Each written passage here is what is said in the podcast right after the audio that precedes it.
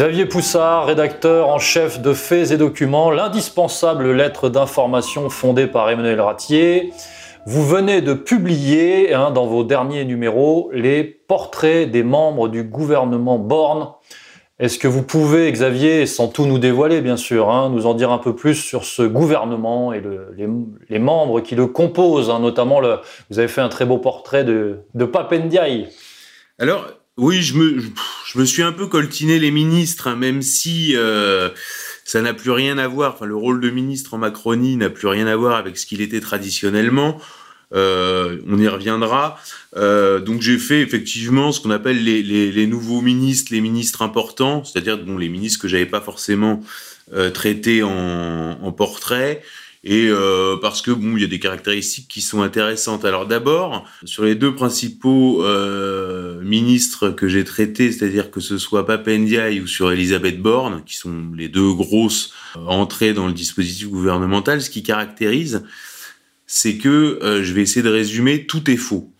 C'est-à-dire que par exemple, alors nous, notre rôle quand on fait des portraits, effectivement, c'est d'abord de, de, regarder le storytelling, puisque quand quelqu'un et intronisé comme ça dans le dans le champ euh, médiatique, dans, dans, le champ public, on va raconter son histoire. Et il va y avoir effectivement des armées de communicants qui vont raconter son histoire.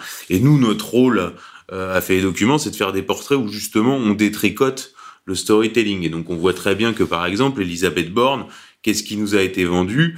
C'est que c'était bon une technocrate, euh, certes un peu froide mais compétente et surtout, on a beaucoup insisté sur sa famille victime de la Shoah. Donc nous, on va essayer de, de regarder un peu ce, ce récit et on va essayer de, de voir dans quelle mesure il est vrai et dans quelle mesure, effectivement, il a été un peu euh, épaissi. Par exemple, on, nous on insiste beaucoup sur son grand-père juif, mais on nous a pas parlé de son autre grand-père. Alors l'autre grand-père, il suffit de regarder pour voir qu'il a été maire de son bled entre 39 et 45 qu'après la guerre, il est plus maire et qui redevient maire après.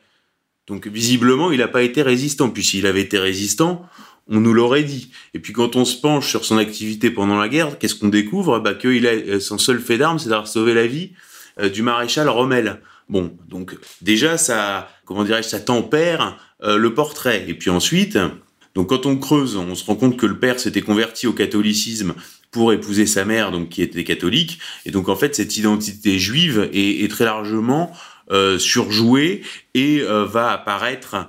Euh, alors c'est une rumeur qui a circulé dans les rédactions. Effectivement, un autre tropisme qui est euh, effectivement le tropisme LGBT et donc qu'on détaille un peu dans, dans Fait et Documents et, et, je laisse les, les auditeurs euh, découvrir en, en, lisant Fait et Documents. Donc on va toujours avoir euh, ce euh, ce récit qu'on va retrouver chez Papendiaï qui est essentiellement vendu euh, comme étant une personnalité issue de la diversité d'origine africaine etc bon le moi ce que il y a un type qui m'a dit bah, tu as réussi à faire un portrait de Papendiaï où t'expliques que le problème c'est qu'il est pas noir euh, et en vérité, c'est ça. C'est-à-dire qu'à la limite, Papendia, il aurait été un maître africain euh, qui aurait remis de l'ordre dans l'éducation nationale à coup de chicotte. Euh, on aurait pu s'en, s'en, réjouir. Mais là, c'est pas ça du tout. En fait, c'est un universitaire qui a découvert qu'il était noir à 25 ans, euh, qui vient du lambertisme et qui a importé euh, l'idéologie woke euh, des campus américains en France, c'est-à-dire le ce qu'on appelle l'intersectionnalité. Et euh, bon, le Papendia est un personnage relativement euh, sans intérêt, euh, fondamentalement, c'est un personnage assez transparent, sans aspérité, écrit Libération. Mais ce qui est intéressant, c'est que ça permet d'expliquer qu'est-ce que c'est que l'intersectionnalité, c'est-à-dire qu'en fait, hein, euh, quand la vertu est surdéterminée par le nombre de facteurs qui euh, séparent un individu de l'homme blanc, chrétien, hétérosexuel, euh, défini comme le mal. Et donc, en fait, plus vous cumulez euh, des facteurs, plus euh, justement euh, vous êtes dans l'intersectionnalité. C'est-à-dire que si vous êtes un homme noir, bah, c'est mieux si vous êtes homosexuel. Oui, et donc c'est euh, le, le, gouvernement Macron est, je dirais, surdéterminé par cette intersectionnalité. Et euh, quand je disais tout est faux, euh, je pourrais prendre aussi l'exemple d'un petit portrait qu'on a fait, qui est un portrait de, de Yael Braun-Pivet. Donc elle, c'est intéressant parce que c'est une personnalité qui surjoue euh, son statut de victime de misogynie et d'antisémitisme. C'est-à-dire que dès que quelqu'un dit quelque chose contre Yael Braun-Pivet, elle est immédiatement victime d'antisémitisme. Vous trouvez un nombre d'articles là-dessus. Et en même temps, vous trouvez jamais le nom de ses parents sur Internet. Il n'y a aucune source euh, ni au Ouzou, ni sur Internet. Et donc nous, on va justement détricoter tout ça et on va découvrir que sa mère, en fait, est moitié algérienne, moitié bretonne et qu'elle s'appelle euh, Miaza Aïtouared. Donc si vous voulez, on n'est pas du tout, euh, la mère est pas juive. le, le, judaïsme, ça, c'est par la mère, si on veut. Qu'ensuite, elle, elle-même est mariée avec un catholique qui s'appelle Vianney Pivet et qui lui-même est le beau-frère d'Esther Pivet qui est une, une figure, je dirais, de, de, de, de la droite catholique de conviction, puisqu'elle est, euh, elle anime le collectif Vigigender qui lutte contre la théorie du genre à l'école. Et les cinq enfants de Yael Braun-Pivet ont des noms celtiques. C'est-à-dire, s'appelle euh, Malo, euh, euh, Nominoé, etc. Donc en fait, elle vit pas du tout dans un univers juif, si vous voulez. Et là, il y a, quelque chose, mais de la même façon, exactement comme euh, chez Elisabeth Borne, il y a vraiment quelque chose d'eschatologique, puisqu'il est écrit dans les textes que à la, à la, fin des temps, il, est bien désigné qui, ceux qui se disent juifs et qui ne le sont pas.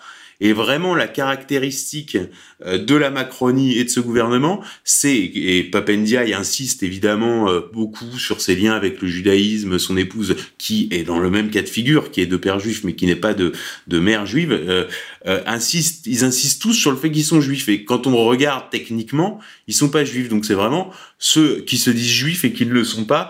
Alors il y a donc au-delà de la fausseté des biographies, mais qui renvoie beaucoup aussi à un phénomène qui s'est développé Paris à partir du milieu des années 90, qui était le phénomène d'avoir des origines. C'est-à-dire que les gens, tout d'un coup, étaient contents d'avoir des origines. Et toi, t'es de quelle origine? Et alors, le type qui avait un vague grand-père espagnol, eh ben, il devenait espagnol. Ouais, je suis, d'origine espagnole. Et donc, eux, c'est des gens comme ça qui ont des problèmes d'identité, exactement comme euh, Marlène Schiappa se vit comme Corse, euh, Dupont-Moretti, qui s'appelle euh, Éric Dupont. Hein, il s'appelle Éric Dupont. Moretti, c'est sa mère. Mais bon, c'est un, c'est un ch'ti, quoi. bon, voilà. Donc, en fait, ils se vivent comme ça et ils ont ce problème. Un rapport à l'identité qui est, à mon avis, quelque chose d'intéressant. Il y a un autre, une autre caractéristique, c'est leur absence de poids politique. C'est-à-dire que là, c'est des personnalités qui sont hors sol et euh, qui avant un, type qui était ministre, c'était le couronnement d'une carrière politique. Le type avait eu tous les mandats, etc. Il avait un fief, euh, etc. C'était un baron local et puis il devenait ministre, etc. Il avait une épaisseur. Là, ils n'ont pas du tout de poids politique, d'une part, et d'autre part, ils sont tenus par des casseroles, c'est-à-dire qu'ils sont tous il y a tous une affaire en justice. Et alors, les, euh, quand on regarde les commentaires, les gens disent ah bah il est encore ministre alors qu'il a euh, telle casserole. Et en fait non, c'est pas il est encore ministre alors qu'il est telle casserole, c'est il est ministre parce qu'il a cette casserole et, euh, parce que par cette casserole il est tenu, sans compter les casseroles euh, sur euh, la vie privée. Voilà, donc on a des euh, ministres qui n'ont aucun poids politique, et j'expliquerai pourquoi. ce qu'on voit aussi, c'est des ministres qui sont issus de la caste. On a quand même deux ministres qui sont des épouses de patrons du CAC 40. Ça semble choquer personne, mais bon, c'est comme ça. C'est-à-dire qu'aujourd'hui, c'est quasiment un, un job de communicant, et pour cause c'est un job de communicant parce que les ministres ne sont que des porte-parole de ce qu'on appelle dans les médias euh, l'exécutif. Alors qu'est-ce que c'est que l'exécutif? L'exécutif, c'est très simple, c'est l'Élysée. Et l'Élysée, c'est quoi? C'est un triumvirat qui dirige la France depuis maintenant 2017 et qui est composé de Emmanuel Macron, Brigitte Macron et Alexis Collère. Et euh, donc on voit très bien que c'est ça, c'est ça. Et euh, le Alexis Collère gère les ministères, on va dire, qui sont relatifs à l'économie, alors que Brigitte Macron gère les ministères euh, disons, sociétaux, c'est-à-dire la justice, euh, enfin, a une main mise sur, les ministères de la sur le ministère de la Justice, puisque Dupont-Moretti a été reconduit sur intervention de Brigitte Macron, sur le ministère de l'Éducation nationale, euh, sur le ministère de la Culture, etc. Et tout remonte à l'Élysée et euh, les ministres sont des porte-parole et sont euh, encadrés par des directeurs de cabinet qui renvoient direct à l'Élysée et qui, eux, sont euh, des personnalités de la casse. C'est pour ça que plus que d'habitude, on va effectivement insister euh, sur la composition euh, des cabinets. Et pour finir sur ce volet, on voit juste que Édouard Philippe est sur le banc de touche. C'est-à-dire que régulièrement, Édouard Philippe est classé comme personnalité politique euh, dans les personnalités politiques préférées des Français. Pourquoi? Parce qu'on se dit bon ben s'il arrive quelque chose au sein du triumvirat, eh ben on aura euh, Édouard Philippe euh, en solution de rechange. D'ailleurs, Édouard Philippe, qui, est très étrange, puisque en, cinq ans, il avait une tête comme ça, un peu de, de, de, jeune premier, et aujourd'hui, c'est carrément double face dans Batman, quoi. Il porte, on prend, on, voit le, sur, sur, sa, sur sa tête. Enfin, c'est très étrange et il a effectivement maintenant un, un énorme euh, QG, il, a, il, a, il, a, il, a, il est au 30 rue d'Iéna, qui est l'ancien euh, l'ancien QG de campagne de Jacques Chirac en 95.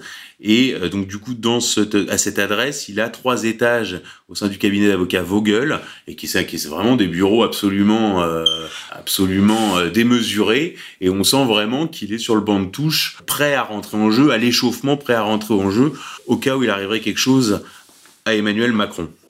Merci Xavier. Euh, je le répète, Faisez Documents, c'est l'abonnement qu'il vous faut, chers auditeurs, si vous voulez pousser plus loin dans le combat politique et dans la connaissance des réseaux de pouvoir, du pouvoir, et simplement si vous voulez pousser plus loin dans, votre euh, compréhension du, du, réel, du concret. Xavier, merci encore et à très bientôt euh, pour la suite.